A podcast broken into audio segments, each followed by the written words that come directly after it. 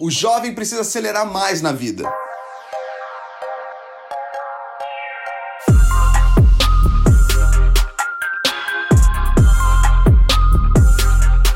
Olá e seja muito bem-vindo a mais um episódio de Mindset. Eu sou o Felipe Santos, líder e fundador do Kingdom Movement e também o apresentador desse programa que enche o meu coração de alegria semana após semana. Eu acho que você já percebeu o tanto que eu tenho amado fazer esses podcasts semana após semana e o tanto que eu amo ser bênção na sua vida. Amo ouvir aquilo que Deus tem gerado no seu coração a cada programa e para mim é um privilégio poder compartilhar isso com você. Então aqui fica o meu encorajamento para você se inscrever nessa plataforma, para você continuar a ser alertado de cada lançamento quinta-feira após quinta-feira. E eu tenho mais um recado muito importante para te dar, porque essa quinta-feira, hoje, dia 10 do 10, é um dia muito especial para nós, porque é um dia que nós estamos lançando o nosso álbum Live at Central. Deus é bom demais. Essa foi uma ministração na Central Belo Horizonte, um momento que nos marcou na presença do Pai, que foi capturado para abençoar a sua vida. Então, assim que esse episódio acabar,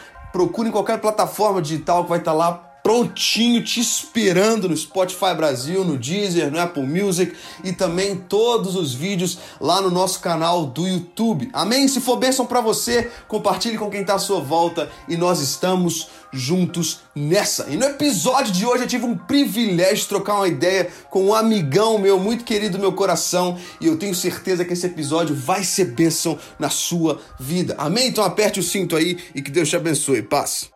Olá e seja muito bem-vindo a mais um episódio de Mindset. Hoje eu tô recebendo um amigo mais que especial aqui, padrinho do meu casamento e simplesmente o maior deputado do Brasil em tamanho, em todos os sentidos. Lucas Gonzalez, seja muito bem-vindo, meu mano. Amo sua vida Ah, e pra mim é um é. motivo de grande alegria te ter aqui. Tudo Alegria bem? minha, tá gravando aqui no podcast Mindset com você, Pipe. Isso, alegria tremenda. Nós já vamos dar um pontapé inicial aqui, trocando ideias sobre mindset. Queria que você compartilhasse com nossos ouvintes ah, alguns detalhes que mudaram no seu mindset, na sua trajetória para hoje, estar na política. Conta um pouquinho da sua história também, fica à Eu vontade. tô com 30 anos hoje, casado, pai, deputado federal, primeira eleição né, que eu disputei ano passado, 2018, e Deus né, me permitiu a, a vitória. Mas a minha vida aqui em BH mesmo, sempre muito envolvido na igreja, também muito envolvido nos negócios da nossa família. Nós temos uma empresa fundada pelo meu avô, já há 54 anos, na qual eu trabalhei por quase 12 anos da minha vida. Uau. Então a vida é, é muito intencional, mas sempre dentro ali do que eu já tinha como meu mundo, que era é, a empresa da nossa família e a igreja. Eu que cresci na igreja e sempre muito intenso nesses, Aham. dois, nesses dois ambientes. Até que percebi que Deus estava direcionando para um outro caminho, abrindo uma nova porta, algo que eu nunca tinha experimentado, nem ninguém da minha família, nem ninguém muito próximo a mim também, que era a política. E eu comecei a, a, a caminhar nesse sentido, Deus abriu essa porta e hoje também estou lá na Câmara dos Deputados em Brasília. Que bom, cara, muito bom. Eu tenho muito orgulho de você e fico muito feliz com aquilo que Deus tem te usado para viver e para ser bênção na nossa nação. E por falar na nossa nação, conte um pouquinho dessa, dessa, dessa perspectiva política para o nosso ouvinte e como é que o seu mindset foi transformado para você hoje estar ali atuando de uma maneira tão intensa. Ah, então, acho que eu posso compartilhar alguns, alguns marcos aí ao longo da minha vida é, que me permitiram estar aonde eu estou hoje. Né? É, o primeiro deles, eu me lembro que foi em uma das aulas do meu MBA é, de gestão empresarial, aqui em Belo Horizonte mesmo, e aí uma professora, ela, ela colocou no canto esquerdo do quadro é, os livros, a bibliografia daquela matéria.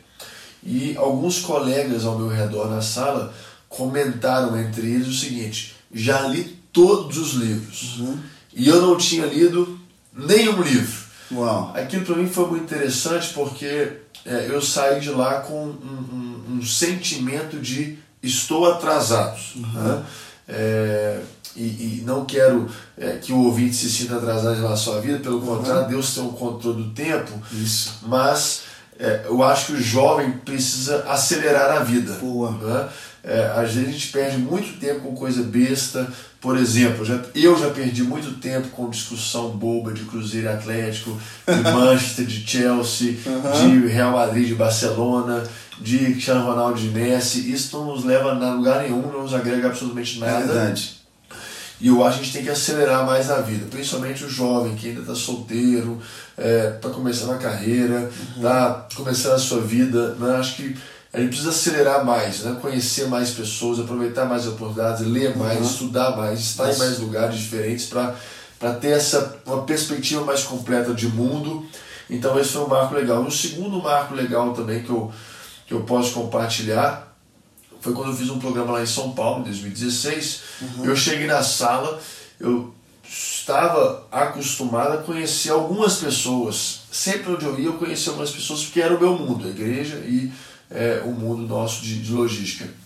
Mas eu cheguei na sala, não conhecia absolutamente ninguém, nada, zero. E aí, né? é, e aí é, eu adotei uma, uma postura de que eu vou me aproximar das pessoas. Né? Eu lembro que eu criei um grupo de WhatsApp, eu marquei, sendo mineiro, o curso era em São Paulo, mas eu que corri atrás de a gente marcar um, um, um, um, um jantar com a turma né, pra, de, de confraternização. Então, é, essa, essa atitude, essa iniciativa de você correr atrás, de você ter amizades, também amizades decorrentes da vida, que você acaba encontrando com pessoas que você gosta, que, que você tem admiração e tudo mais, são, são amizades né, que, que vão fluindo ao longo da vida. É verdade. Mas eu acredito também que existem amizades que a gente tem que ser intencional. Eu falo que isso aqui eu queria ver Jesus. E ele fez o melhor que ele podia para encontrar Jesus. Né? Então, eu acredito também que tem essa, essas amizades intencionais, de correr atrás, de iniciativa.